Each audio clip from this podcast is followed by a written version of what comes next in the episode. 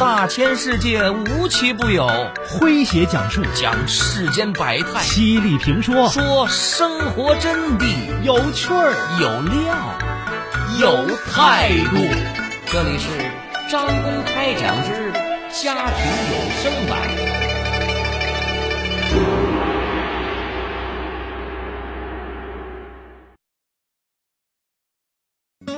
为了爱情，他决定放弃百万年薪，和心爱的藏族小伙回到嘉荣藏族聚居区。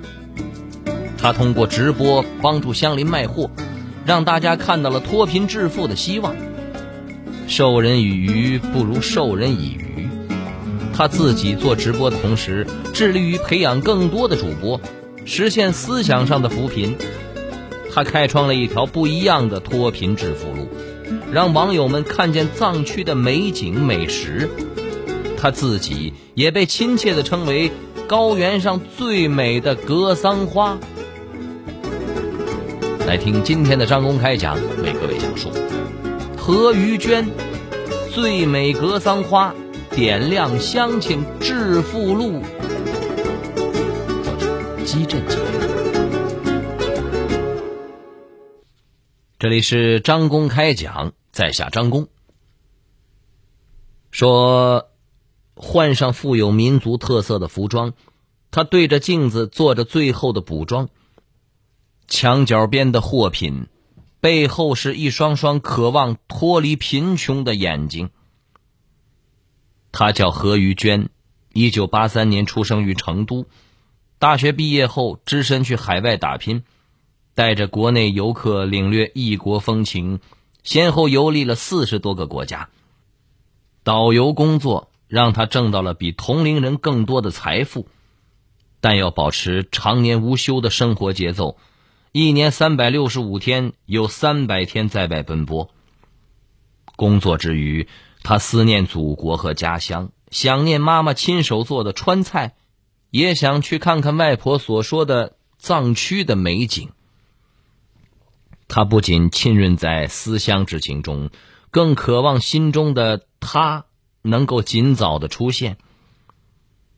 二零一六年的三月，何玉娟参加了在成都举办的导游培训分享课，在交流发言期间，何玉娟发现有个皮肤黝黑、膀阔腰圆的男生，视线几乎不曾离开自己。进入午餐时间。他决定和这个叫勇哥的男生好好谈谈，而这一谈却发现彼此仿佛有聊不完的话题。他们互相留下了联系方式，一段跨越上万公里的异地恋就此开启。通常情况下，何玉娟每天晚上八点下班，十一点多休息。等到何玉娟空下来，北京时间已经来到了凌晨三点。勇哥不忍心爱人过度劳累，下班后倒头就睡。临睡前设置好凌晨三点的闹钟，到时候爬起来与身处异国的他连线聊天。两人处于甜蜜的热恋中，再多的话题都无法抵消对彼此的思念和爱慕。两人还没聊多久，就到了何玉娟休息的时间。他同样心疼熬夜的勇哥，因为他那边的天已经亮了。整整半年，这个暖男始终陪在他身边。有一天，勇哥在线上对何玉娟说：“亲爱的，等你不想在外面飘了，我们就开一家小小的奶茶铺，过简简单单的日子。”这句话。一下子触动了何玉娟的心扉。这不就是自己长期以来渴望的家的感觉吗？她当即决定回国一次，见一见这个线上男朋友。我叫王小一，已经坚持在家中使用公筷公勺三十六年了。因为曾经从事过和传染病防治相关的工作，我深知它的重要性。使用公筷公勺听起来是家常事，其实是国家事，是利国利民的大好事。小餐桌转动大文明，中波九五四老朋友广播倡议：使用公筷公勺，守护舌尖上的健康。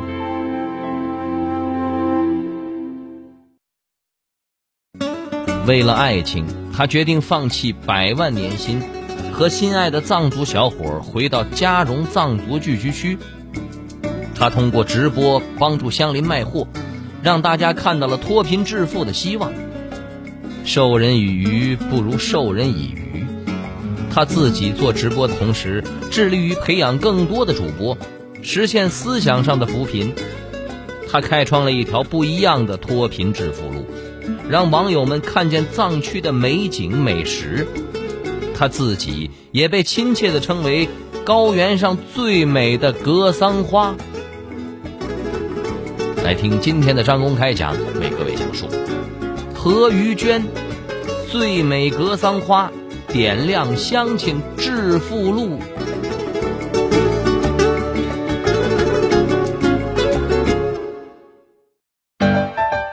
您正在收听的是张公开讲，这里是张公开讲，在下张公，我们接着往下讲。说这次见面进一步加深了两人的关系。何玉娟面临一个艰难的抉择，她在国外每月收入一万多欧元，年薪高达百万元人民币呀。为爱情而清零，她能承受吗？何玉娟的答案是能。相对于找到真爱，这点经济损失又算什么？但双方家人反对二人在一起。何玉娟出生在经济条件较好的家庭，父母对她嫁给一个农村孩子颇有微词。勇哥的父母也担心何玉娟不能留下来，因为双方的家庭条件差距太大。这些反对的声音没能阻止二人牵手。二零一七年的十一月。何玉娟随勇哥回到了他的家乡阿坝州小金县四姑娘山镇双桥村。这是中国嘉绒藏族聚居区之一。爱情是美好浪漫的，婚姻却是现实琐碎的。决定和勇哥走到一起。何玉娟就必须面对这个并不惬意的远方。这里的房子破旧不堪，许多房屋的墙壁上还有一些裂纹。做饭用柴火，还不一定有自己的厕所。幸好心爱之人就在身边，何玉娟逐渐的度过了适应期，远离都市的喧嚣。浮躁的心灵可以获得长久的宁静，碧空如洗，云朵随风飘动，阵阵花香从远处的油菜花田中飘过来，一派淳朴的乡野风光。何玉娟取了个网名“嘉荣姐姐阿娟”，她把拍摄好的短视频上传到抖音、火山、快手等平台，粉丝很快就突破了百万。成为自媒体网红，并不是何玉娟的初衷。她把目光投向了这片相对闭塞的土地，发现当地乡民销售农产品存在障碍。这里的农产品纯天然无污染，但受制于销售渠道，潜在顾客群体无法接触到这些优质的产品。是否可以利用自己的视频平台为乡亲们卖货助力呢？何玉娟说干就干，她注册公司，招聘员工团队，但是各种困难也接踵而至：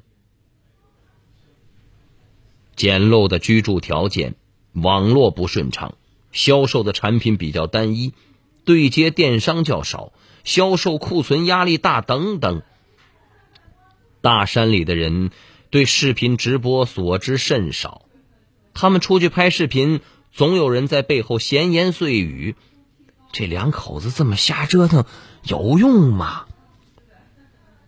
何玉娟听到这些话，内心有些失落。自己明明在帮助乡亲，却得不到他们的理解。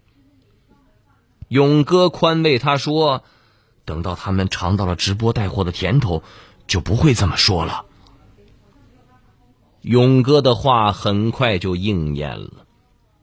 直播带货随着视频类自媒体平台而兴起，当地农产品外销的难题终于找到了破解之道。何玉娟先后注册了四家淘宝店，建起土特产加工厂，把乡亲们的土特产收回来，经过传统藏族工艺的加工包装，再进行线上销售。这些产品走出大山，赢得了许多城里人的好评。乡亲们的愁眉渐渐舒展，由最初的质疑转为了对何玉娟夫妇的。夸赞。何玉娟直播的场所不仅仅在自家的院落，有时候在遥远的山里。几年时间，何玉娟的足迹几乎遍布了整个四姑娘山区。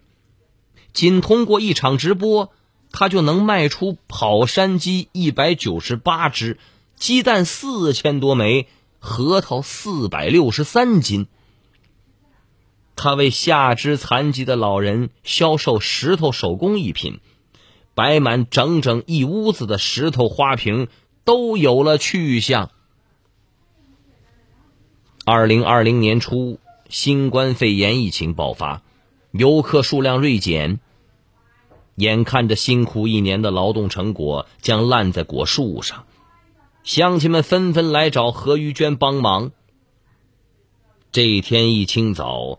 何玉娟家门口排起了长龙，总共收购苹果五百箱，每箱十斤。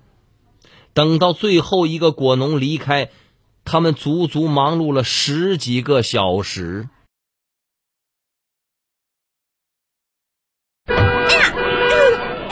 不起啊，大哥，我把你车给碰了。哎，我这使劲摁喇叭，你怎么也不刹车？没听到吗？真是不好意思，我有点赶时间。哎呀，你看这都擦了一块漆了。哎，快看，哎，这什么车？宝马哎。不好意思啊，大哥，真对不起。嗯，问题不大，这点漆抛个光也就不明显了。姑娘，快去办事吧，可以后开车可慢着点啊。啊？哟，大哥，您人可真好，太谢谢了，谢谢大哥。包容，世间最美的能量。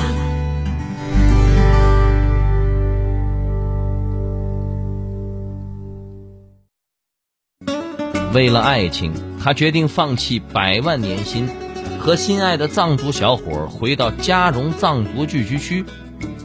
他通过直播帮助乡邻卖货，让大家看到了脱贫致富的希望。授人以鱼不如授人以渔。他自己做直播的同时，致力于培养更多的主播，实现思想上的扶贫。他开创了一条不一样的脱贫致富路。让网友们看见藏区的美景美食，他自己也被亲切地称为高原上最美的格桑花。来听今天的张公开讲，为各位讲述何于娟最美格桑花，点亮乡亲致富路。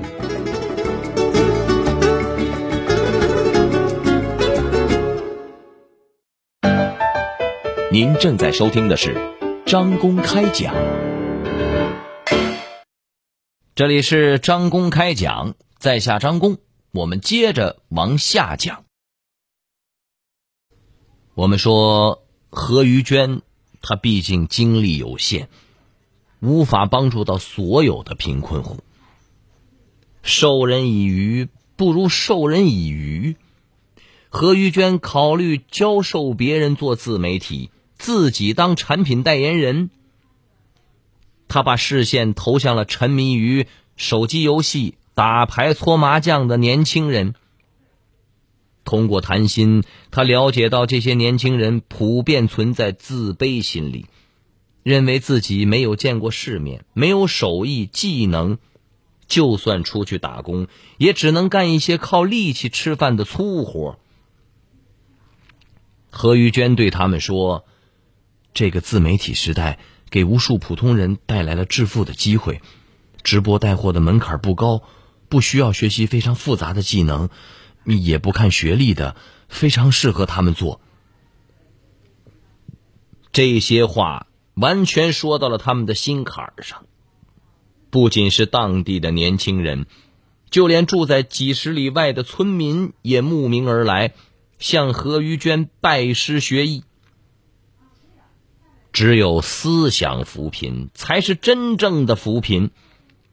他耐心的教授这些人使用抖音、淘宝等软件推广自己的土特产。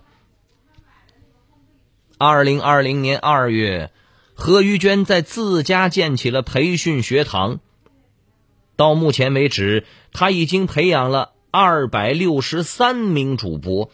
完成培训五百名主播计划的一半了。二零二零年五月，何玉娟的女儿麦朵诞生了。这个嗷嗷待哺的小生命，让何玉娟感觉自己活出了人生最美、最甜蜜的样子。不过。做直播带货的竞争越来越激烈。目前，何玉娟的手下有十多名员工，每个月需要支付将近二十万元的工资。此外，随着大量的影视明星的涌入，挤压普通直播者的生存空间，顾客购买商品更加理性，会货比三家，考虑货品的性价比。进一步加大了卖货的难度，而这些困难，何玉娟毫不畏惧，希望能打造属于自己的品牌。当地农产品属于纯天然无公害产品，但是由于长期的无序竞争，品牌比较混乱，存在质量以次充好的现象。